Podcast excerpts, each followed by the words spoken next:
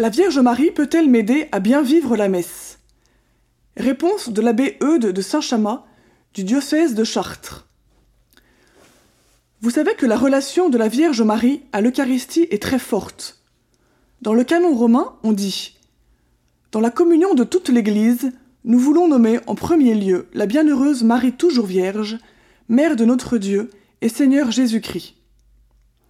À l'égard de la messe, la Vierge Marie nous enseigne la piété, la ferveur, la foi, la contemplation et toutes les dispositions nécessaires pour que notre présence soit toujours plus digne, plus respectueuse et plus aimante.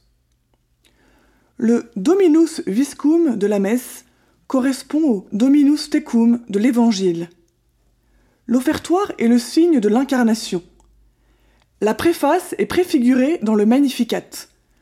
Le canon de la messe et la consécration sont l'événement du calvaire et de la rédemption, où Marie offre le fruit béni de ses entrailles, fruit béni qui devient le pain de vie dans notre communion. Saint Louis-Marie Grignon de Montfort disait que plus nous laisserons agir la Sainte Vierge Marie dans nos communions, plus Jésus sera glorifié, plus nos âmes seront sanctifiées. C'est de la Sainte Vierge que nous vient l'Eucharistie, parce que notre Seigneur a pris chair de la Vierge. Marie nous donne Jésus, son corps, son sang, son âme, sa divinité. Jésus hostie est le fruit de la mère de Dieu.